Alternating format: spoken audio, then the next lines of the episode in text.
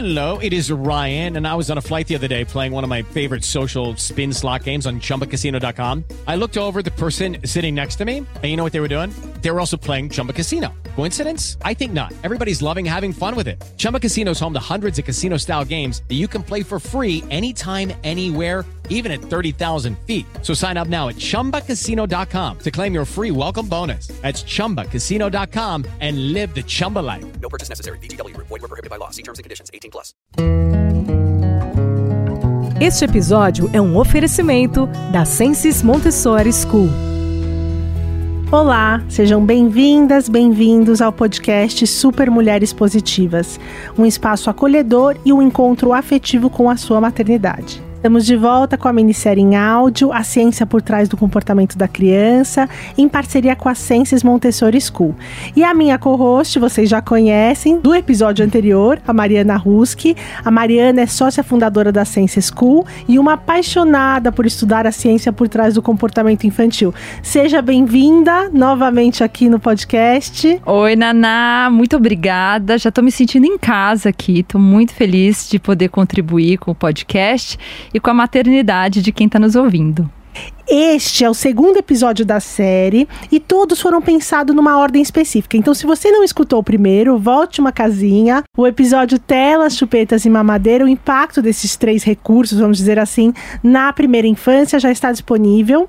E como a gente, como eu já disse, faz parte dessa série você escutar em áudio, então volte lá e depois você vem escutar o episódio de hoje, que o episódio de hoje a gente vai falar sobre ambiente preparado. E quem escutou o episódio anterior anterior, a gente deu um spoiler no final, né? Para esse ser um dos principais recursos, o ambiente preparado ser um dos principais recursos para todos todas as situações que você tem dentro da sua casa e fora dela, né? Como que o ambiente preparado pode ser o braço direito de uma família, né, Mariana? Exatamente. Então, de fato, a gente conversou nesse primeiro episódio sobre a sobrecarga que é a maternidade, né? Que não é fácil, que é, é, é um estresse muito grande por muito tempo, devido aí a todo, todo o cenário evolutivo da nossa espécie e todo o contexto que é o puerpério e a esterogestação. Então, como é que entra essa questão do ambiente, né? Por que, que a gente diz que ele é o nosso braço direito? Porque o ambiente preparado, ele tem literalmente o poder de tirar parte dessa sobrecarga de você. Assim como o ambiente muito despreparado vai multiplicar essa sobrecarga sobre você, tá?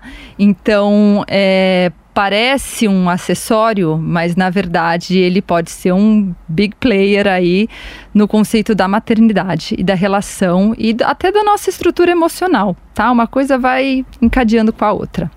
Então, primeiro, pessoal, eu queria definir aqui um pouquinho de ambiente preparado, daí a gente vai entrar em detalhes, vai falar dentro de casa. A ideia é que todo mundo se sinta visto aí e consiga usar no seu dia a dia, né?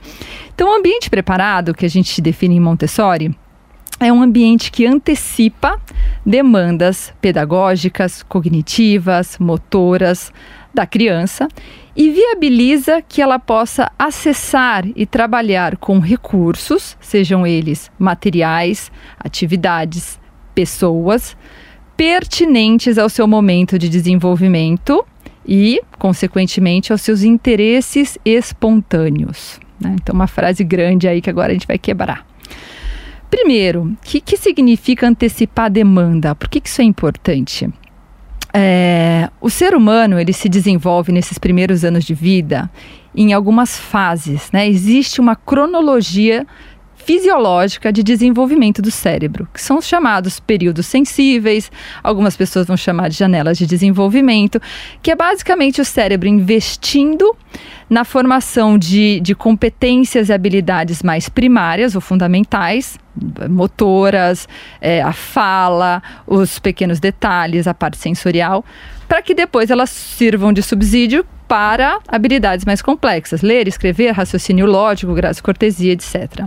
Então existe esse cronograma e à medida que o cérebro vai evoluindo nesse cronograma, ele vai buscando recursos no ambiente para ajudá-lo a exercitar. tá? Então, por exemplo, vamos dar um exemplo aqui bem que todo mundo, todo mundo tá passando, todo mundo passou, todo mundo vai passar, todo mundo tá pensando sobre isso. O desfraude. Vamos ver o que, que acontece dentro de uma sala Montessori nessa fase de desfraude, que o pessoal pergunta muito, né?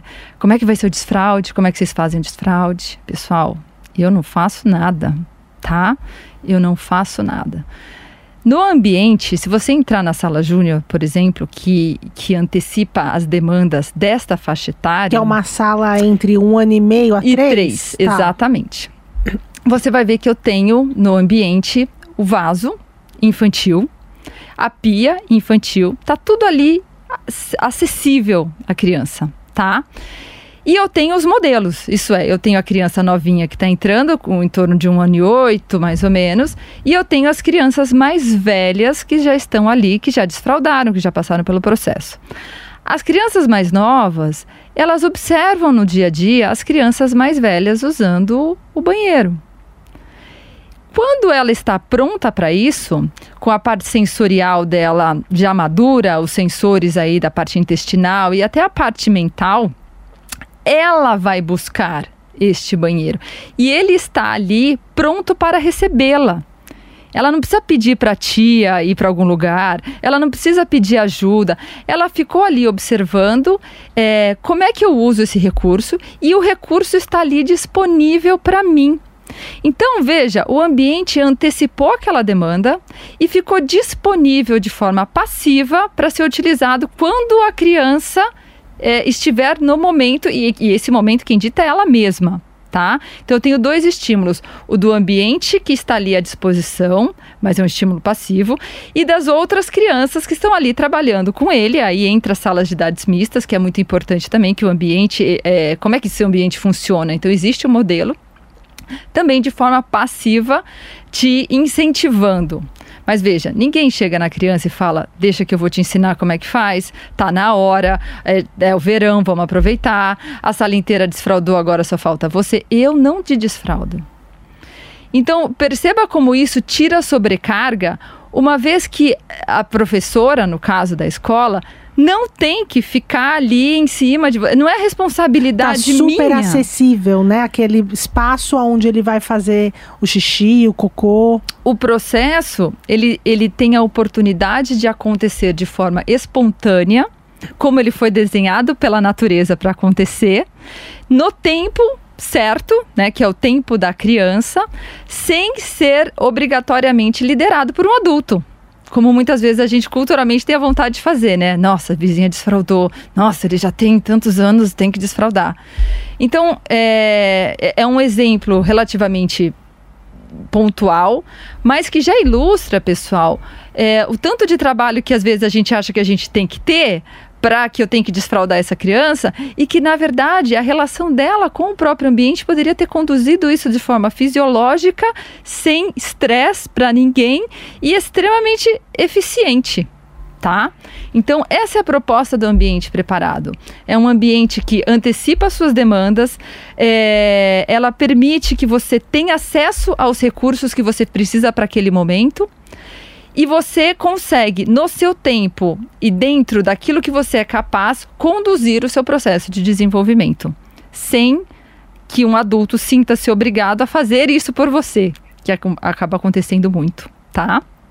Eu acho que tem uma coisa do que você está falando, desse ambiente preparado. Você deu o exemplo principalmente do desfraude, algo pontual que acontece por volta dos dois anos, dois anos e meio, e como vocês abordam isso na escola. E aí, é um convite para também poder trazer isso para dentro de casa. Eu, não, eu nunca me esqueço quando o Nico estava por volta de um ano e meio, dois, e começou a explorar cada vez mais o ambiente, né, de uma forma pegar tudo que estava na mesa, colocar no chão, engatinhar, andar, né? Mais para um ano, assim, quando começou a, a andar. Eu cheguei na casa da minha mãe e tinha uma mesa baixinha de vidro com um monte de coisa em cima. Um monte de coisa que não era legal para criança. Coloca na boca, aí. engole. Que, que causava até uma certa insegurança, né? E aí eu percebia que toda vez que eu ia na casa dela e tinha essa mesa baixa com todas essas situações que poderiam Essas colocar a vida coisinhas. dele em risco, eu ficava muito mais atenta a ele, não conseguia relaxar e conversar, por exemplo, com meu marido ou com meus pais, enfim, eu ficava muito ligada nisso. Então faz muito sentido isso que você está falando do ambiente preparado. E, e, e aí eu lembro que eu falei para ela, mãe, vamos tirar as coisas dela. Quando vocês eram pequenas, eu ensinei que vocês não podiam mexer em nada. Vocês, vocês que tiveram que aprender, né? E aí a gente foi evoluindo que na verdade, se eu tenho um espaço onde eu posso ficar muito mais segura e ele e, e os meus filhos entretidos, isso tira uma sobrecarga das minhas costas, né? Enorme, enorme. E, pessoal, ambiente preparado, o pessoal sempre fala, né? O que, que eu tenho que comprar? O que, que eu tenho que colocar? É, gente, é muito mais sobre o que você tira dele do que sobre o que você põe nele, especialmente dentro de casa, né? É, e eu tenho um exemplo, Naná, que vai muito na direção do que você contou agora. Que a gente viveu é, na, na virada do ano agora. E foi muito interessante, porque eu sei que é uma coisa que de, de alguma forma ou de outra acontece com todo mundo, né? Em todas as famílias. Daí, no caso, era o, que- o que a gente precisa trazer, né? No caso, era o Natal. Então, a casa arrumada para o Natal dessa família. E cheio de enfeites. Cheio de enfeites brilhantes. E uma árvore no meio da sala, linda, maravilhosa, brilhando. Né? Como a gente gosta de Um fazer mesmo. convite para qualquer criança. Você já entendeu, né? e uma criança engatinhando, tá? O que que acontecia? Adivinha só. Puxou. A criança tava louca pra interagir com a árvore. Eu quero essa árvore, eu quero mexer, eu quero pôr na boca, né? Uma criança em plena fase, em pleno período sensível de movimento é, e sensorial. Eu quero entender o mundo, eu quero pôr a mão em tudo, eu quero pôr a boca em tudo. Só que tinha uma árvore de Natal ali, extremamente convidativa, mas ligada na tomada e com coisinhas que quebram, né? E daí gerou-se uma situação familiar ali um pouco estressante. Por quê? Porque a criança ela insistia em ir até a árvore e o- os pais, em especial o pai, insistia que a criança tinha que aprender que ela não podia fazer aquilo. Só que, né, temos uma questão aí. É, eu, eu- existe um gráfico que, na minha humilde opinião, é o gráfico mais importante dentro de desenvolvimento humano e que pouquíssimas pessoas conhecem. Eu ainda vou colocar esse gráfico em tudo quanto é maternidade, porque ele explica muita coisa e ele é muito claro. E vocês podem dar um Google, pessoal. Coloca aí o Google, o gráfico de desenvolvimento das funções executivas humanas tá? É, vocês eventualmente vão cair aí no Center for the Developing uh, Child de Harvard e eles têm artigos e artigos sobre isso e o gráfico aparece várias vezes e tem artigos em português também.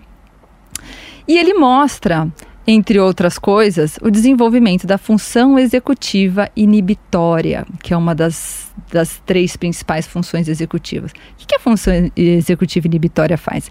Ela é minha capacidade de me pôr freio tá? De inibir iniciativas minhas. Então, por exemplo, quando eu quero comer cinco sobremesas e eu me controlo, isso é um, é um exercício eh, de função executiva inibitória. Quando eu quero, eh, quando eu fico muito brava com alguém no trânsito e quero abaixar a janela e falar algumas coisas e eu me controlo, porque isso não é bom para mim, isso é um exercício de função inibitória quando eu fico nervoso e eu me controlo, quando eu quero comer tudo, quando, quando eu quero ficar mais na cama, e, ao invés de levantar para ir trabalhar, mas eu levanto. Isso é, todas as vezes que eu tenho um impulso, eu tenho uma vontade, eu tenho uma iniciativa, mas eu consigo me controlar porque aquilo não é bom para mim. É um exercício de função executiva inibitória. E ela que participa também nos processos de aprendizagem e concentração né? Porque a minha capacidade de, é, de inibir estímulos externos não pertinentes a algo que eu estou fazendo. Então eu me concentro, além de participar o tempo todo nas minhas relações e habilidades socioemocionais, tá? Função executiva inibitória, essa ela precisa ser entendida. E se você está com esse gráfico aí na frente, você vai perceber que essa função nasce extremamente incompetente zero. Diferente de outras funções cognitivas que a gente tem, inclusive a linguagem, que já começa a se desenvolver no útero, no último trimestre de gestação, as funções executivas, elas nascem extremamente imaturas. Zero, tá?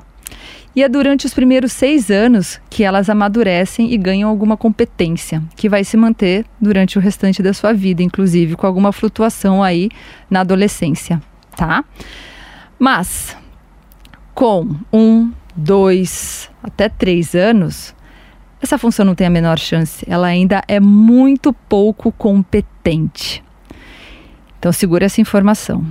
Do outro lado da mesa, a gente tem crianças atravessando um período sensorial muito forte, com uma iniciativa de exploração enorme. Eu quero pôr a mão em tudo, eu quero manipular tudo, eu quero experimentar tudo, porque esse é o meu driver de aprendizagem e, e, aprendizagem do mundo. Ainda mais algo como, no caso, a árvore de Natal, que não estava ali há que não uma semana ali. e agora está e eu só consigo enxergar isso. Isso, e tá brilhando, e tá interessantíssimo, e tá cheio de texturas, e tá cheio de cores. Aquilo tá me chamando, e o meu impulso é um impulso muito primordial humano, que é o, é o, é o impulso de exploração, de aprender. É o que justamente faz as crianças crescerem, né? É, é essa chama que está ali é, empurrando a criança para experimentar, para pôr a mão. Então veja o, que, o cenário que se forma, né? Você tem a força motriz da exploração sem nenhum freio, sem que a criança tenha nenhuma capacidade de inibir esse estímulo por mais que você fale. Mil vezes. Um milhão de vezes, tá? É a mesma coisa, eu vou dar um exemplo aqui para ver se fica bem claro. Você pega teu filho de dois anos, fala assim, Zezinho, eu vou te jogar para cima e você sai voando, tá bom? Tá combinado? Tô te falando, hein? Tô te falando, presta atenção. Eu vou te arremessar para cima, você vai voar. Você ouviu o que eu disse? Você voa, hein? Daí você joga para cima, esperando que ele voe. Por que, que você não faz isso? Você olha para o Zezinho e você percebe que ele não tem asas, né? Então, é lógico que quanto mais, mesmo eu falando muito, ele não vai voar. Se você tivesse condições de olhar dentro da cabeça do seu filho, de dois, três anos, você veria que ele também não tem condições, ele não tem um aplicativo da, da autoinibição e do autocontrole instalado. Ele não tem condições cerebrais de conter essa, essa iniciativa exploratória dele por mais que você fale. E isso está ligado também, por exemplo, à autorregulação? Totalmente ligado, totalmente. Quando eles fazem as famosas birras. Exatamente, que a gente vai falar sobre isso também. Exatamente. Então, o que, que acontece? Eu entendo quando os adultos dizem, muitas pessoas dizem, não, eu, eu, eu vou deixar esse negocinho aqui em cima da mesa, porque ele tem que aprender que ele não pode mexer. E você pode esperar isso de uma criança, sim, depois de um certo tempo. Você pode esperar isso de uma criança de 5 anos, mas você não pode esperar isso de uma criança de 2, porque esta criança não tem condições de te entregar esse comportamento. E daí o que, que vai acontecer ali? Estresse, né? Estresse. Você vai ter que ficar o tempo todo olhando essa criança para que ela não pegue aquele negócio. Então o que estava acontecendo ali? Pessoal, vamos tirar essa árvore. Não é hora de ter essa árvore. Não, mas Natal, a minha vida inteira tem Natal, tem árvore. Eu sempre tive esse sonho de organizar árvore com meus filhos e não sei o quê. E eu entendo. Só que, neste momento, dado este cenário, esta árvore só vai estar causando mais estresse, criança chorando, mãe descabelada, pai bicudo mal-humorado. E tirar a árvore não vai deixar o Natal menos Natal né? Então, às vezes a gente vem nesse embalo, mas se a gente para para pensar, o que é o Natal no final das contas? É a gente estar tá bem, é a gente se entender, é a harmonia, é, é o amor da gente estar tá junto, né? Se tem árvore, não tem árvore, isso é secundário. Mas a gente vem nesse embalo às vezes e vem nessas nossas crenças, até da nossa infância, de que não, ele tem que entender que ele não pode botar aí. Só que agora ele não tem que entender, porque ele não tem condições. Agora quem tem que entender somos nós. Fazer o nosso beabá aí de entender justamente é, um pouquinho o básico sobre o desenvolvimento infantil para a gente poder criar esse ambiente, tá? Então, que é um pouquinho do que a gente vai falar agora. O que é esse ambiente preparado em casa? Então, o ambiente preparado, para ele ser um ambiente preparado, ele tem que ser preparado por um adulto preparado, né? Que a gente vai inclusive conversar sobre isso. Mas Num outro episódio. Num outro episódio, exatamente. É, mas é importante que a pessoa entenda o básico de desenvolvimento infantil. Uma dessas coisas é a questão inibitória. Né? Então, o que, que são as funções executivas? Tem a inibitória que a gente conversou, tem a memória de trabalho. Né? Então, não espere que, que uma criança vá lembrar. Por que, que as crianças gostam tanto de repetição? Me conta essa mesma história um milhão de vezes. Porque a minha memória de trabalho é extremamente incompetente. É na repetição que eu consigo ligar o começo com o meio com o fim. Porque eu não consigo lembrar do começo do parágrafo quando você já chegou no fim. E a flexibilidade mental, que é a minha capacidade de fazer multitasking e de concatenar informações, né? Então eu ainda não tenho essa capacidade. Então é importante o adulto entender isso. É importante o adulto entender o conceito dos períodos sensíveis. Isso é, períodos e interesses vão se alternar e vão se manifestar em determinados momentos da vida impactando no comportamento, isso é, a criança vai buscar experiências diferentes em momentos da vida é, desses primeiros anos. Então, por que, que é, a criança adora encaixar? Tem, tem fases né, que a criança encaixa tudo, esconde as coisas pela casa. É de birra comigo? Ai, o controle remoto sumiu de novo? Não. É uma fase em que o centro espacial do cérebro está em pleno desenvolvimento. E para nós, algo que é super óbvio que o controle remoto cabe nesse buraquinho aqui, para ele não. Então eu preciso experimentar, eu preciso testar, porque é tudo no concreto. O jogar no chão não O tá, jogar do chão. né? A Que minha, barulho a que minha filha faz? começou, né? Agora, quando eu coloco ela no cadeirão, ela joga. Deu, mas é brincadeira, né? Jogou hoje 10 vezes a colher. Na verdade, ela tá entendendo Ela tá. a gravidade. Ela está fazendo o papel dela, Uhum. né? O que, que um ambiente preparado vai fazer num momento como esse? Dá para jogar o copo de vidro? Não dá. Dá para ficar jogando a comida no chão? Não dá também, tá? A gente vai conversar. A comida a gente não joga no chão. Mas ela está manifestando para você um, um, um ímpeto aí, algo que ela quer resolver para entender. Então, que, que- como é que eu respondo nisso em termos de, de ambiente?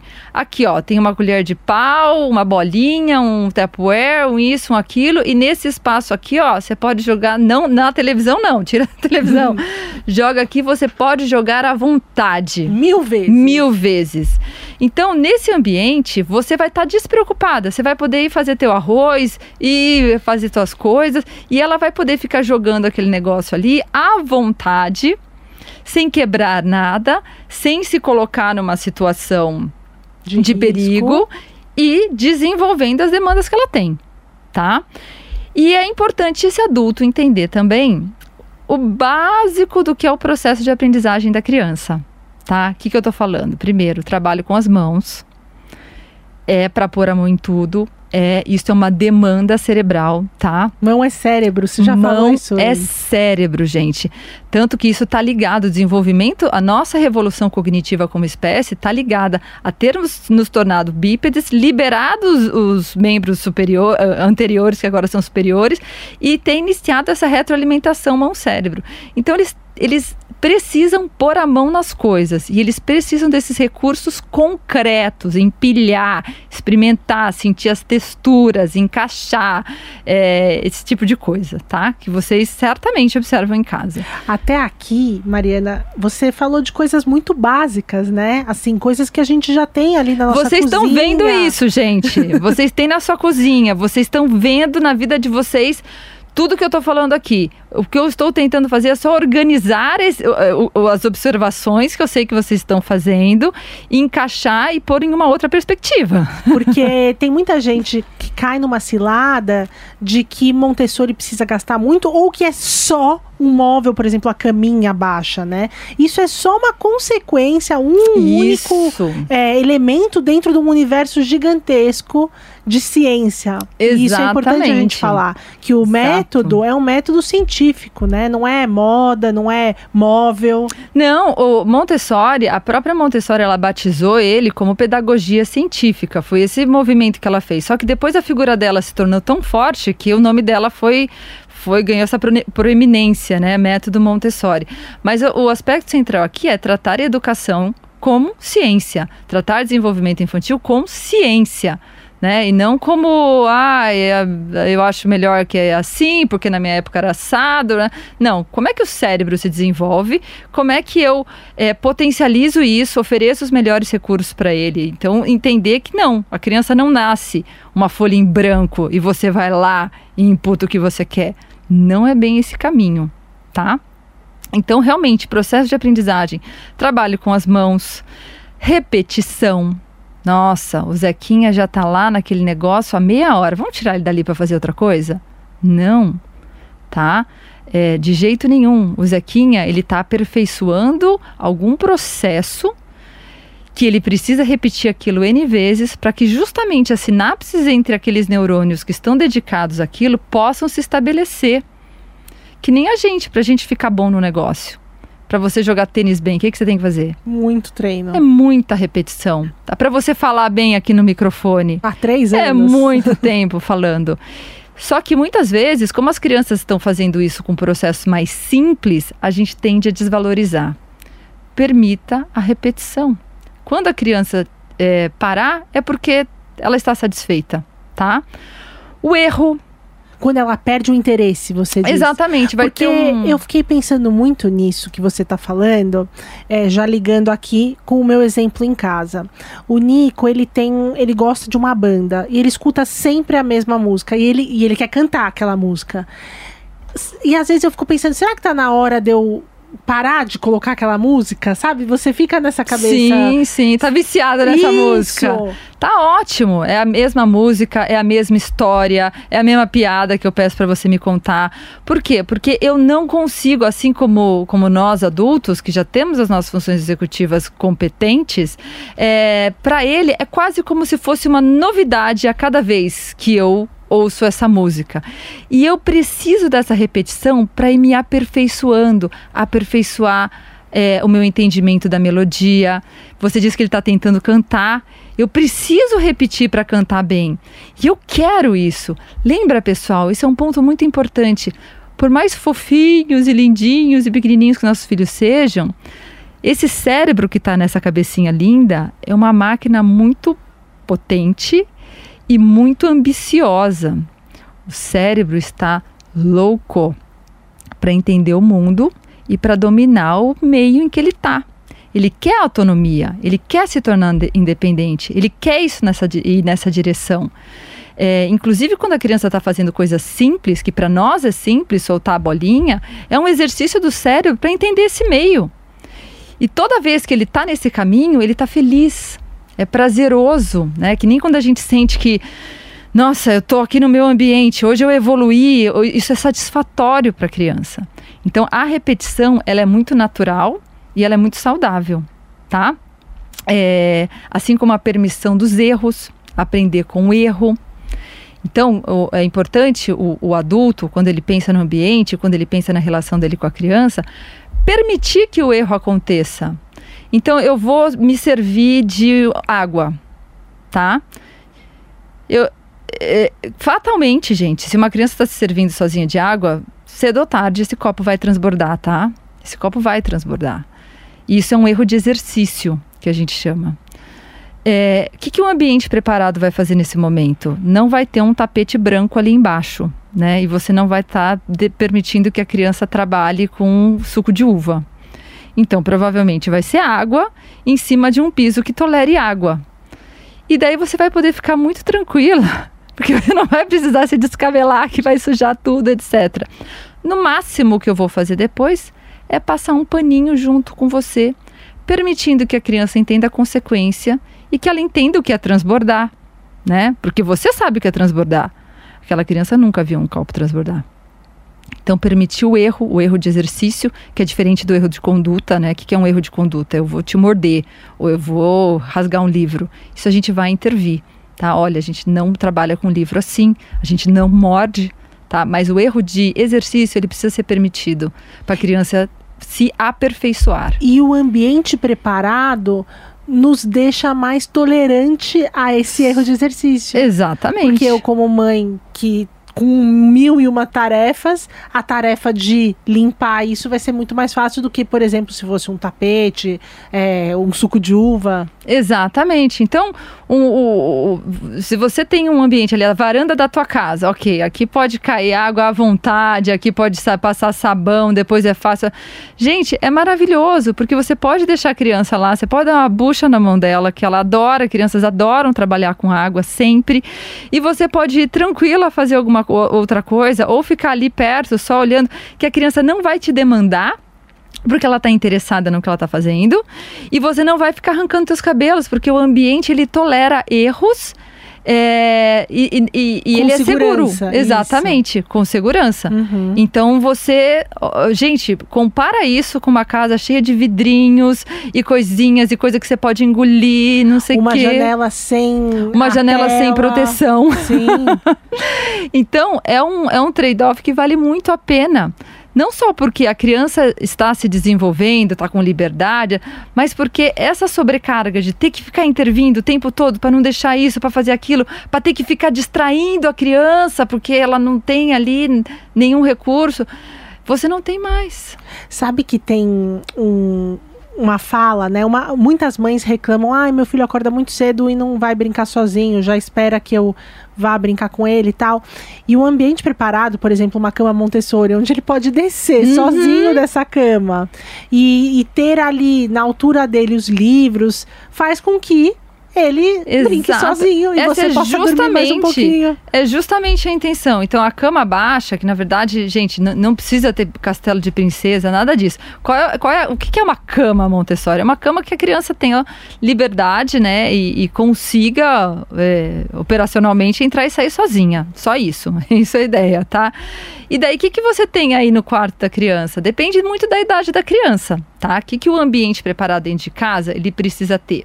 ele tem que ser um ambiente seguro, então, dentro desse quarto, vamos pensar uma criança pequena que já engatinha, tá? Que entra e sai da caminha dela sozinha. Dentro e já desse... é a intenção. Que já é a intenção. Quando engatinha, já colocar na caminha baixa. Exatamente. Você pode deixar na caminha baixa desde quando você quiser. Mas eu entendo que às vezes no pós-parto operado e tal, gente, é, é, difícil ficar subindo e descendo. Mas você vai ver muita vantagem nisso quando a criança já tiver esse ímpeto. Por quê? No berço com a grade, acordei, preciso de alguém para me tirar daqui, eu preciso de alguém para me pôr no chão Daí eu preciso de alguém que me dê alguma coisa para fazer. E quem que é esse alguém? É, esse alguém é, é você, que vai sair da cama às quatro da manhã para tirar do berço, para dar, fazer alguma coisa, para entreter, para distrair e tal. Agora, o que, que o ambiente preparado vai fazer para você? Poder dormir mais um pouquinho. Vai ter a cama, a criança vai conseguir descer dessa cama com segurança. E ali você vai ter, por exemplo, um saquinho de tesouros. O que, que é o saquinho de tesouros, gente? É um saquinho de pano onde você vai colocar uma colher de pau, um Tupperware, é uma xícara de plástico, uma pedra. Entendeu? É isso. Naquele saquinho. Daí você vai ter uns livrinhos aqui. É super clean, tá? Super clean. O ambiente preparado, ele é harmônico, ele é tranquilo, ele tem cores pastéis, né? Você não quer super estimular, você quer realmente acolher é, e, e, passar bastante tranquilidade ali. E ele tem é, esses recursos que são seguros e interessantes. Você não quer que tenha uma tampinha de tinta ali pronta para entrar na garganta, né? Você vai dormir tranquila? Não vai. Então, essa tinta com a tampinha vai estar tá trancada no armário. Você não quer que a criança tenha acesso ao homoduplação. Ele vai estar trancado num armário, fora do alcance. Mas é, ele tem que ser interessante também, porque a criança vai buscar, ok, acordei, quero entender o mundo, já sei para onde eu vou. Tem o saquinho de tesouro, tem a, o meu livrinho que a gente estava lendo com foto de bichos. E ela vai adorar poder acessar isso sozinha. E eu acho que faz muito sentido isso que você traz sobre os estímulos, de ser um ambiente mais neutro, e isso na repetição, porque se eu coloco a minha filha muito cedo nas telas, aí isso vai perder interesse, porque realmente lá cores, movimento o tempo todo. Então, por isso que é importante também ter essa frequência, né? Isso acontecer sempre, porque a partir do momento que ela tem a opção ou de telas ou disso, o cérebro vai buscar a tela, é, certo? Aquilo, a tela tem um apelo muito forte, gente. A tela para o cérebro da criança é quase um vício, tá? Então é você tá lá, é, tô lá, tenho um tempinho na minha casa, cheguei, ok. Você pode fazer uma sessão de abdominais ou puxar um cigarro para quem fuma. O que, que a pessoa vai fazer, né? Então assim, a tela tem um apelo muito forte nesse sentido, que daí vai tirar a oportunidade da criança de passar por essa outra fase concreta tão importante. E gente, é muito, muito simples. Lembrando que quais são os objetos que interessam a criança? Quais são as atividades que interessam? Primeiro, algo ligado ao período sensível que está se manifestando. Tá, então por isso que é interessante saber o básico. Se você coloca aí no Google, você vai ver ali uma lista, mais ou menos com que idade tal período sensível se manifesta, é, quais então, são os dando sinais. um exemplo, por exemplo, uma criança que está começando a se arrastar, elementos que incentivem ela a ir buscar Buscar coisas, Coisas. por si, porque a gente tem a vontade de dar na mão, né? Ai, toma essa bolinha e tal. isso. Deixa uma bola ali no canto do quarto, deixa um outro negócio ali no outro canto e tá bom, né? Porque ela vai ficar ainda bastante tempo tentando ficar na posição, tá? É, então, é, é, é muito. Esse, esse é o ponto e que eu, eu repito muito porque as pessoas elas realmente acham que é difícil fazer, quando na verdade é muito simples. É muito tirar. Talvez, o que, que você vai ter que comprar na sua casa? Um banquinho. Para quando essa criança é, quiser, tiver um pouquinho mais velha, não no caso de uma criança que engatinha, eu alcançar a pia, para eu poder escovar o meu dente sozinho, para eu poder participar de lavar a louça com você. Então, retomando, lembrando que o, o, o, os recursos e atividades que interessam a criança estão ligados a período sensível. Então é bacana você entender aí os períodos que vão se manifestar na, na idade da sua criança e os sinais que a criança dá quando ela está manifestando algum. E dois, aquilo que a criança entende por propósito. Zezinho, ler é super legal. Olha esse livro, não sei o que, não sei o que. E a mamãe e o papai não saem do telefone. Gente, não tem jeito. O modelo do adulto é preponderante sempre. Por que, que as crianças adoram os nossos armários? Porque a gente está mexendo ali. Por que, que a criança adora a cozinha? Porque sempre tem alguém cozinhando ali, mexendo, puxando a panela, colocando aqui, daí guarda algo, isso vai direto pro teu cérebro e fala assim, algo muito importante acontece com esses negócios, você precisa entender o que, que é isso. Por isso que é ruim o algo muito importante acontece ser só o celular. Ser né? só o celular. Porque a criança olha e fala, ok, sou a minha referência. Porque o cérebro olha os pais, ele pensa, eu quero chegar aí. É aí que eu quero chegar. Né? É um ímpeto humano eu crescer, me desenvolver, me tornar independente, ter meus filhos. Então o cérebro da criança, ainda que de forma muito inconsciente, ele sabe, eu quero chegar ali. Essa é a, é a, é a diretoria. Então eu vou imitar e tentar fazer o que você está fazendo. Eu me interesso pelo que eu vejo que você se interessa. Então, é, eu tô sempre no celular e tô mandando fazer. Esquece, gente, eu quero celular. E eu sei, gente, eu não queria que fosse assim, tá? Porque eu sei que a gente trabalha com celular. Eu também fico muito com o celular em casa. A gente tem que se policiar demais. Porque esse é o. É o E fato. criar ferramentas, né? Eu ouvi muita gente que, ah, a partir das seis, o meu celular fica numa gaveta e eu vou a cada hora ali ver se tem Isso, alguma, alguma emergência. Então, porque se a gente não fizer isso, tem várias. Tem hoje é um código até de.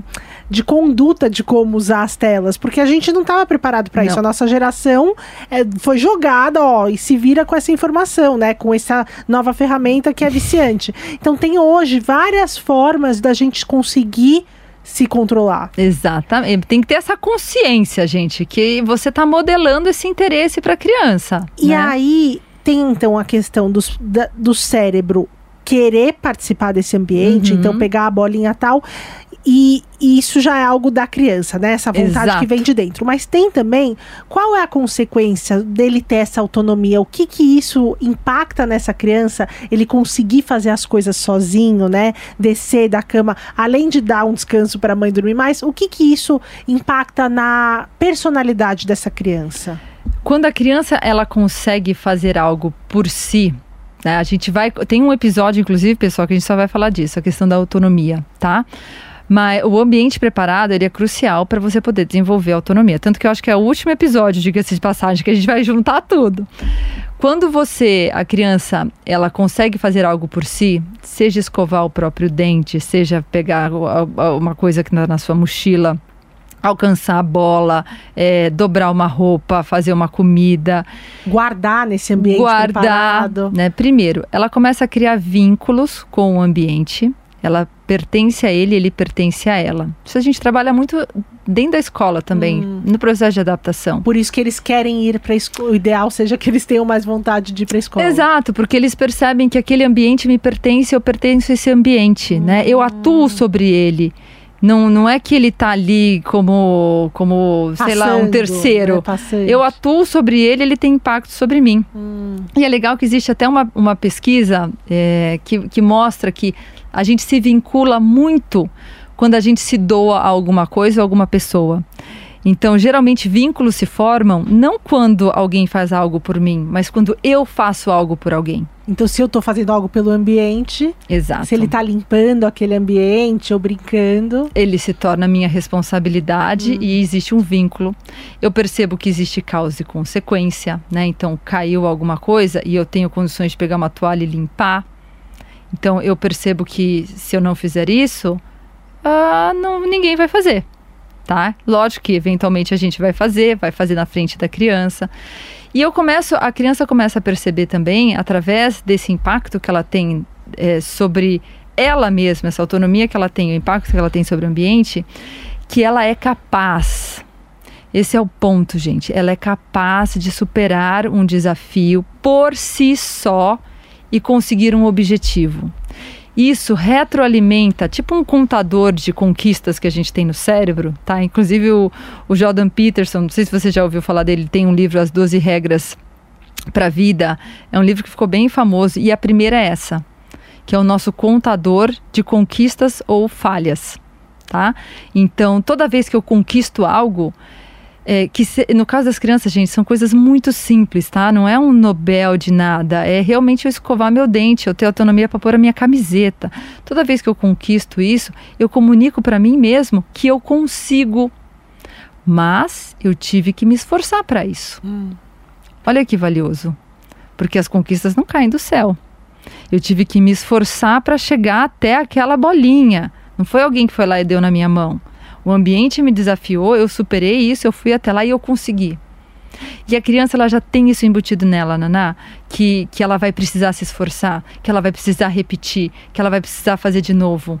Só que muitas vezes nós, adultos, olhamos de fora e queremos ser gentis, legais. Ai, ou super protetores. Ou super protetores. e a gente vai lá e, e, e, e prepara Entrega. o contexto de forma que fique sempre facilitando para a criança. A criança não quer a vida fácil, tá? A criança quer ser desafiada.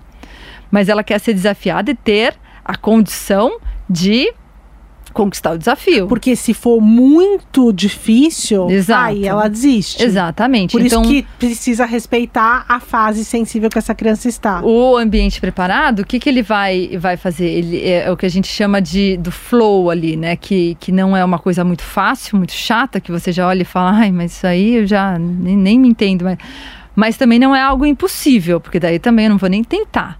Né? Então, cada, cada período sensível, por exemplo, a criança que começa a se movimentar, né? Então, que é uma coisa aí que tá, tá, tá no subconsciente, da, no consciente da gente. É, a criança vai fazer aquele esforço para engatinhar, daí ela vai dominar o engatinhar, daí vai ter o ficar de pé, então as coisas um pouquinho mais altas, até que ela vai estar tá escalando tudo. O que, que é essa criança que está escalando tudo em volta? Eu estou desesperada para mais desafios, eu quero, eu preciso mais agora, né? O que, que a gente faz numa hora dessa? Ele empilha cadeira em casa para escalar. É bom? Não, não é. Por quê? Porque ele vai cair, vai se machucar. Então já não é seguro. Mas o que, que tem que estar tá na nossa mente nessa hora?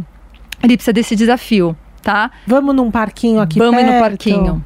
E a escola mesmo teve muito disso, gente. Quando a gente começou, a gente tem uns alambrados no jardim protegendo uma sala e todo mundo escalava, escalava, escalava os alambrados. Parecia uma teia de aranha ali.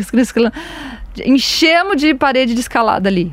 Tá? Você precisa ter uma parede escalada na sua casa? Não, gente. Lógico, isso não é viável. Mas é legal que tem hoje, principalmente em São Paulo, muitos espaços públicos que tem, que, poten que permitem isso, né? Exato. Pracinhas. Então é buscar também essas SESCs, Super. buscar essas alternativas. Gente, esse primeiro, esses primeiros anos da criança, um dos períodos sensíveis mais se manifestam e que precisa de vazão é movimento, tá? Para você ter movimento, basicamente uma coisa que você precisa muito é espaço. Então a criança quer espaço para se movimentar. Que seja permitido o erro, que quando ela cair de bumbum, não seja uma comoção, o Zequinha caiu, levanta o Zequinha. Deixa ele cair de bumbum, agora deixa ele levantar de novo, tá? É, cuidado com as quinas. É isso que você tem que fazer em casa. Cuidado com as quinas, não deixa nada de vidro ali. É isso, ambiente preparado. Eu acho que você falando, né? Depois que você tá falando, as, as fichas vão caindo e aí parece muito óbvio. Parece, mas, sei que não é. E é legal a gente escutar e estudar e, e buscar informações, porque realmente eram coisas que estavam na nossa frente, mas como a gente não teve acesso a essa informação, a gente não sabia o que era. Mas tem alguns macetes, algumas dicas um pouquinho mais sofisticadas, Uhum. que quando eu estive no ambiente Montessori da Ciências, eu percebi. Então, por exemplo, o espelho para quando tá trocando uma criança.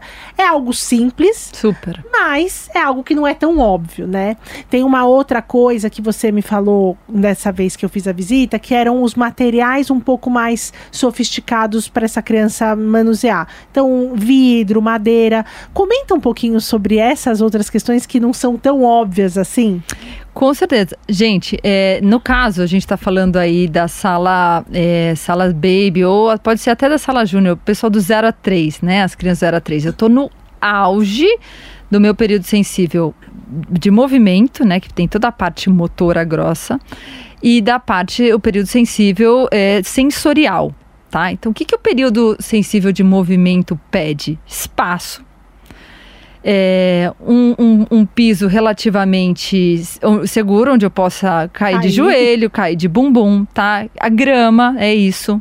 Tá? Você pode deixar eles andarem na grama à vontade. É, o chão um pouquinho mais, no caso da sala baby, que eles engatinham de joelho, tem um chão um pouquinho mais molinho. É, mas tudo bem se, se o chão da sua casa não for assim também. O importante é que tenha esse espaço para para a criança poder andar. E daí o que, que a gente tem lá também, que é realmente muito simples. Eu fiz na minha casa com um pau de cortina.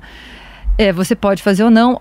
É, se você não quiser fazer, gente, não se sintam obrigados, tá? Um, um encosto de sofá vai ajudar até certo ponto também. Que é, é o famoso a barra com espelho, né? A famosa barra com, com espelho. Então, é um, é um espelho que fica na altura da criança, grudado na parede, e na frente tem uma barra, tipo uma barra dessas de cortina mesmo. Eu não coloco uma criança ali. Eu não falo, Zequinha, segura aqui, ó, vai lá, equilibra aí e olha no espelho. A professora, aí é, uma, é um atributo do, do adulto preparado, ela vai estar sempre observando os alunos, tá? É um uma observação bem não, não sem julgamentos para entender que período sensível está se manifestando agora, que demanda está se manifestando agora. A professora vai, no máximo, no máximo, quando muito, colocar a criança perto da barra. Quem vai até a barra, vai pôr a mãozinha e vai se levantar, é a criança, tá? Porque tem que partir dela. O ambiente tem que permitir a autoiniciativa e a autogestão do processo. Que aí também tá envolvido a criatividade. Tudo. E eu venci o desafio por Uhum. mim, né? Então, é, eu tive a iniciativa de ir até a Barra, porque eu identifiquei que ali tem um recurso muito pertinente para isso que eu quero fazer, que é ficar de pé. E por que, que eu quero ficar de pé? Porque tá todo mundo ficando. todo mundo aqui tá ficando de pé, eu também quero. Isso vai acontecer, tá? Gente, isso aqui não tem como não acontecer, tá? Você não precisa ensinar seu filho a ficar de pé, ele vai. Só que no tempo dele, que não necessariamente é igual ao seu. Então, o ambiente preparado, ele é passivo.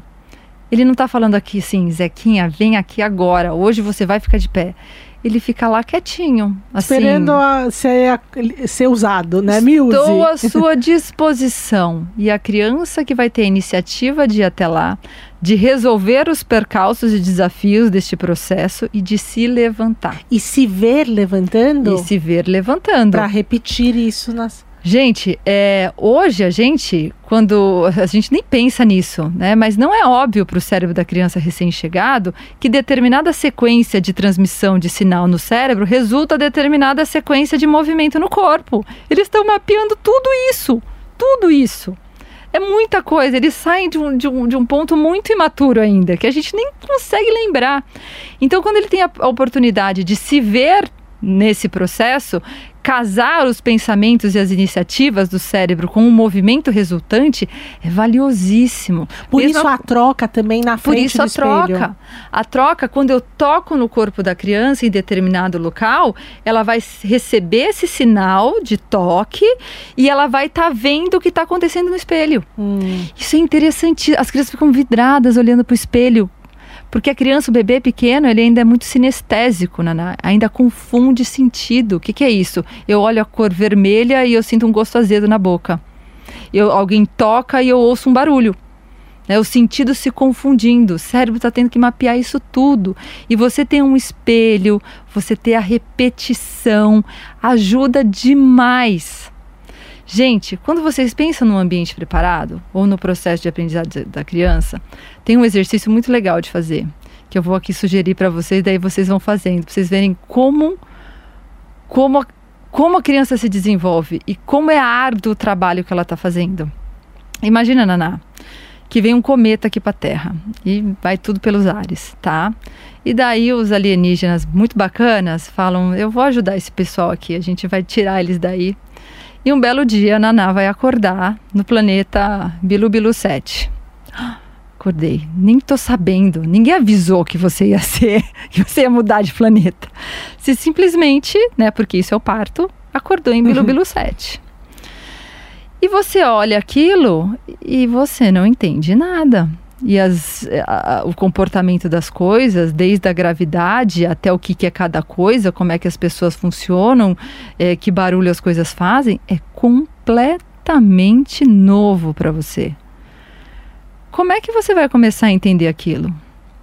Primeiro, você vai tacar a mão em tudo? Né? Você vai pôr a mão nas coisas, você vai tentar entender o som que as coisas fazem, você vai olhar aquele bando de alienígena e pensar, meu Deus do céu. Muitas vezes chorar. Vai, você vai chorar muito, porque você não vai entender, você vai errar, você vai ver um treco roxo em cima de uma mesa, você vai pôr a mão, que, que barulho esse treco? Você vai chacoalhar. Você vai tentar. Será que isso tem algum gosto? O que, que a gente come aqui? É ruim? Você pode pôr para fora? Daí você, você não vai ter nada que você vai comer eh, sem antes passar na sua mão e você vai apertar para entender aquela textura e você vai passar a mão no chão e você vai ficar pulando para entender aquela gravidade. Tudo isso, gente, que a gente vê as crianças fazerem e pensa: ai meu Deus do céu, tá só de brincadeirinha ali. É, e se Deus quiser, Naná, você vai cair na casa de um alienígena muito simpático que não vai deixar nada perigoso ao seu alcance. Ao menos não enquanto você não tiver condições de entender aquilo, de entender o perigo que aquilo representa e de conseguir controlar o seu impulso de mexer com aquele negócio, tá? Gente, é a mesma coisa para as crianças. Tá? Então, o que, que eles buscam? Um ambiente interessante. E quando eu digo ambiente interessante para criança de, de até seis anos, é algo que para nós é muito simples. Tá? É, e muitas vezes, até para as crianças um pouco mais velhas, está muito ligado ao que você permite que eles façam, ao quanto você envolve ele no seu dia a dia, em Na dobrar vida uma prática na vida mesmo. prática, gente. Vida prática é carro-chefe de Montessori e é, e- e é o aspecto principal em casa. É dobrar uma roupa, é poder escolher o que, você vai vestir hoje. né? Então, hoje tá calor. Zequinha, você quer ir com a blusa preta ou com a blusa branca ou com a vermelha? Isso já dá para criança um, um tremendo senso de, de importância. Eu escolhi a minha roupa, eu vesti a minha roupa. É, eu quero hoje ir com o meu casaco de esqui. Hum, tá 40 graus lá fora, a gente não vai usar o casaco de esqui. Então não é que eu faço o que eu quero, tá, pessoal? Não é que eu escolho o que eu quero, eu lido com o que eu quero. Existe um universo de escolhas saudáveis e as escolhas que não são saudáveis e que a gente vai intervir. Olha, o casaco de esqui não, deixa eu te explicar por quê. Mas você pode a roupa vermelha, azul, tal. Né? Então, é você incluir a criança nesse dia a dia, no qual ela está extremamente interessada. Por quê? Porque os modelos dela atuam dessa forma na frente dela o tempo todo. O que o cérebro está dizendo é: me deixa participar. Não me deixa aqui sozinho com esse brinquedo cheio de, de luz e barulho que ninguém usa. Ganhei no meu aniversário, cada um vez eu apertei um botão, fez um barulho e não quero mais, porque eu não vejo minha mãe apertando esse botão o dia inteiro, meu pai não aperta esse botão. Para que isso serve? O cérebro marca assim, não serve para nada. Tchu, tchu. Esquece, pode ir para o lixo. O que, que eu quero? Eu quero a oportunidade de participar com vocês, de ir no mercado com vocês. Nossa, a gente foi sexta-feira eu, e eu nunca tinha levado a Anne, né? O Nico já vai bastante comigo ao mercado. É, as minhas amigas até brincam que eu sou de uma geração já que usa rap e tal, mas eu gosto de ir ao mercado. E eles amam, né? É, participar, colocar as coisas para passar no caixa, guardar na sacolinha, levar. Como é importante para ele levar uma sacolinha para casa. Exatamente. Então a gente tirou, deixou ali só uma coisa que era leve, né? Isso. E isso ele aí. carregou até em casa. E, e, isso, eu acho que para além da, auto, da autoestima, da segurança, o pertencimento. O pertencimento. Eu sou parte dessa família. Eu tô atuando aqui também. Olha que legal. É, e, e, e fora que assim eu sou capaz de fazer, eu tô fazendo, eles estão confiando em mim que eu sei fazer. E o tempo passou tão mais rápido do que eu ficar sentada na frente dele apertando um botão, né, de um brinquedo. E isso entrando um pouquinho também na questão dos materiais nobres. A gente às vezes também desvaloriza a criança dando só esses brinquedos que Isso não tem aí. esse material nobre. Exato. Qual é a importância desse material nobre para a criança? Isso é super, super interessante é, e importante. O pessoal visita a escola às vezes e vê que desde a sala baby, os pequenininhos, eles já tomam água em copo de vidro, tá? Eu, é, é mínimo que tem de plástico dentro de uma sala. Por quê? Porque, gente, vocês já tomaram café no copo de plástico versus numa xicrinha de cerâmica? É diferente. E é diferente para a criança também. Peso das coisas. Então, o que, que tem lá dentro, os materiais? É madeira maciça, é pesado, é, como, é, a nobreza do material comunica importância, valor. Sim, é para nós é óbvio. Para e pensa no nosso dia a dia quando a gente compra aquele móvel bacana de um, né, versus um que tem um vaso, né? Você vê gente, é vaso de planta. Tem uns que são iguaizinhos um vaso de, sei lá, de, de material, mas é um preço muito melhor. Você fala, ai que legal, mas gente, que delícia a gente colocar um vaso bonito de cimento, pesado, pintado. A criança sente a mesma coisa. Então a atração que ela tem para aquele material, para aquele recurso, depende sim do material que ele é feito. De um vidro, um metal pesado, é, ou a madeira. A madeira é muito gostosa de manipular também. Ah, e a criança. Tem a ela- ver com a textura tem a ver também. com a textura, tem a ver com o peso. A eh, gente, assim, aquela coisinha levinha de plástico, o garfinho, né? É. Às vezes a gente dá, ai, a gente tem medo de dar a faca e o garfo para criança, a gente dá a faca e o garfo de plástico. É horrível manipular aquilo. O garfo não entra na comida, a faca não corta. Gente, dentro de um ambiente preparado, as coisas têm que funcionar.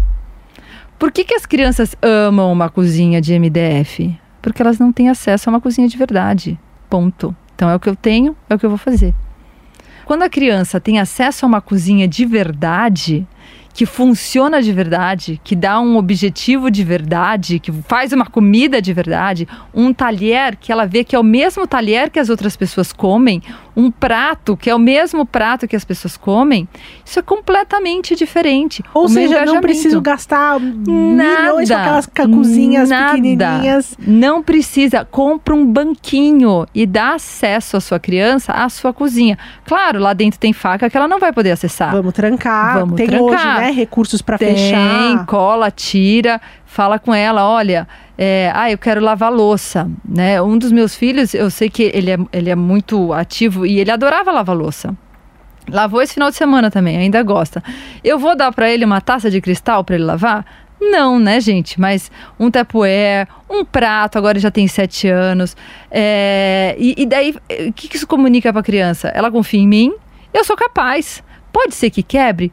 Pode. Mas adivinha só, vou, dar- vou dar essa dica para vocês que a gente vê na escola. tá? Lá na escola eu tenho 70 crianças lavando louça com copo de vidro, com talher, com, com prato de cerâmica. Eu tenho muito mais coisas quebrando por causa dos adultos do que por causa das crianças, Uau! tá? E quando quebra, Mariana? A gente limpa, tá? A gente limpa. É, claro, gente, que na sala baby é um copinho pequenininho daqueles de tequila, sabe? Que resiste ao Uhum. pessoal bêbado no bar. Vai Existe as baby. crianças também. E sempre através da modelagem. Então eu não te dou esse copinho aí. Eu sento na sua frente e eu tomo no copinho junto com você. Tá? Gente, modelo, modelo, modelo. Por isso que os talheres de metal são tão bacanas quando a criança, a criança fica feliz quando ela tem acesso finalmente ao talher igual dos meus pais. Porque eu tô vendo você comer com essa faca e eu tô com esse aqui que não é igual. Hum. E eu sei que não é igual. Então o ambiente ele tem que ser funcional, ele tem que ser de verdade, mas considerando quem vai usá-lo. Vou deixar uma peixeira desse tamanho com a ponta ali prontinha? Não. Mas a faca que tiver lá tem que funcionar, que seja assim, aquela sem ponta, sabe? Mas que corte uma banana, que passe a manteiga no pão. Por quê? Porque funciona, é de verdade. E às vezes a gente acha, ah, ele é criança, nem liga. Liga, liga sim. E quando você fizer isso na sua casa, você vai perceber como o ambiente se torna encantador para a criança, como ela se sente dona dele, ligada a ele e atuando sobre ele. Né? Eu acho que depois dessa nossa conversa ficou muito claro por que, que é o ambiente preparado ao seu braço direito. É né? o seu braço direito, gente, porque é, o ambiente não preparado, ele vai exigir intervenções o tempo todo. Ele vai exigir que você esteja lá cuidando da criança para a criança não se machucar, não se engasgar, e ele vai exigir que você tenha que ficar entretendo-a. Versus o ambiente preparado, que é seguro, então você não precisa, ai meu Deus, vai se matar, não vai e tal. E o ambiente que já tem esses recursos que a criança mesmo vai buscar Ou seja, esse ambiente preparado é para criança, mas é também para o adulto, Sem né? dúvida, é para todo mundo. E gente, não é um truque para você ficar mais tranquilo e dormir mais. É o que o cérebro quer. O cérebro, ele quer ter a oportunidade de trabalhar algo que está alinhado ao seu interesse espontâneo, que está alinhado a uma manifestação de período sensível. Ele quer poder trabalhar isso no tempo dele, que você não sabe qual é, tá? Só eu sei que qual é o meu tempo. Só a criança sabe o tempo dela. Ela quer poder ter acesso a ele para poder repetir, repetir. Ela quer poder errar, ela quer poder se aprimorar. Ela quer. E, e quando você puder permitir isso, você vai ver que a criança ela para de te demandar porque ela está bem, ela está feliz. Quando ela está trabalhando, quando ela está, está se dedicando a um processo, ela está extremamente feliz e calma, né? Que em Montessori a gente chama de criança normalizada. Esse nome às vezes ele não é, ele não, não, comunica muito bem o que é a normalização. A normalização é a criança no seu estado normal de criança. Tá? Claro que cada criança tem um seu estado, depende do seu perfil, mas é a criança calma, é a criança feliz, tá? O, o fator felicidade, que é a comunicação, a alegria, o sorriso, ele é, é um principal indicador da criança normalizada, que ela está no seu estado normal de criança, que ela está tendo demandas pedagógicas aten- atendidas, que ela está trabalhando inibição e autorregulação, que ela está socializando, isso é, que ela está conseguindo dar vazão e ter os recursos que aquele cérebro precisa naquele momento. E nós, como adultos, e já dando spoiler pro próximo episódio, adultos preparados, a gente atento a isso, a gente consegue ir entregando cada vez mais, né? Exatamente, gente. E daí entra muito numa num ciclo virtuoso, né, em que a criança vai se sentir bem, você percebe que você tem um, um tempo mais para você, entendeu? Você não vai precisar ficar apagando tanto incêndio. Por que, que a gente está falando disso?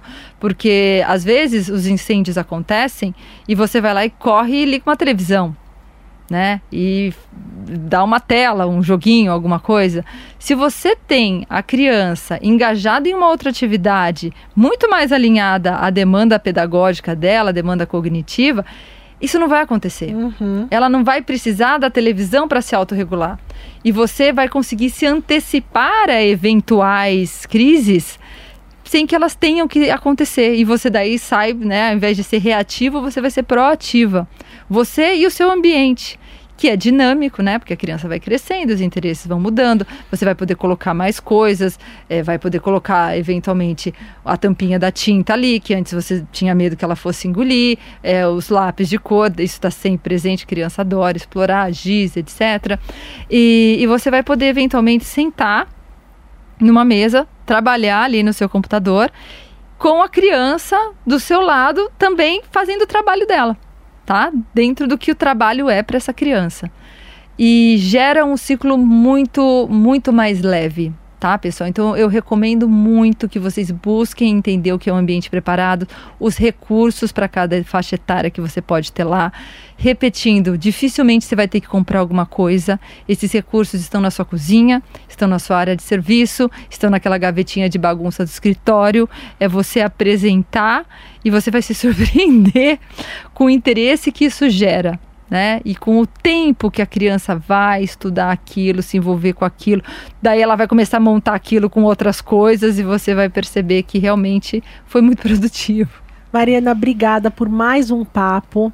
É, eu acho que a partir disso as pessoas vão ficar ainda mais interessadas para os nossos, nossos próprios, próximos episódios. O nosso próximo episódio, que vai tratar sobre o adulto preparado. Mas saiba que você, escutando esse episódio de hoje, já está sendo. Já está, já está a informação de um adulto preparado, né, Mariana? As coisas estão todas ligadas, tá, pessoal? O adulto preparado está conectado com o ambiente preparado, que está conectado com os modelos, que está conectado conectado com a autonomia, com a possibilidade de escolha, etc, etc, etc. Então é tudo uma cadeia e a nossa ideia aqui é justamente apresentar essa cadeia para você ter essa visão sistêmica, né, do que está acontecendo. Então, obrigada pela, pela sua participação mais uma vez. Sinta-se em casa, porque realmente já, já estamos juntas aqui e, e, trazendo informações riquíssimas e potencializando, né, dando essas, essas ferramentas para que as famílias tenham uma vida mais leve. Uma vida mais leve. E essas crianças consigam é, usar, usufruir o máximo dos recursos que são apresentados a elas. Então, vocês fiquem ligados que, como vocês já sabem, os episódios com a Mariana Ruski e com as nossas nossos convidados que virão são todas primeir, toda primeira segunda-feira de cada mês. Combinado, nos vemos na próxima segunda-feira, começando o mês. Isso mesmo. Fiquem ligados que para o episódio do Super Mulheres Positivas, na semana que vem tem mais um no ar. Um beijo. Um abraço. Super Mulheres Positivas. O encontro com a sua maternidade. Com Naná Feller. With lucky landslots, you can get lucky just about anywhere. Dearly beloved, we are gathered here today to. Has anyone seen the bride and groom? Sorry, sorry, we're here. We were getting lucky in the limo and we lost track of time. No, Lucky Land Casino, with cash prizes that add up quicker than a guest registry. In that case, I pronounce you lucky. Play for free at LuckyLandSlots.com. Daily bonuses are waiting. No purchase necessary. Void where prohibited by law. 18 plus. Terms and conditions apply. See website for details.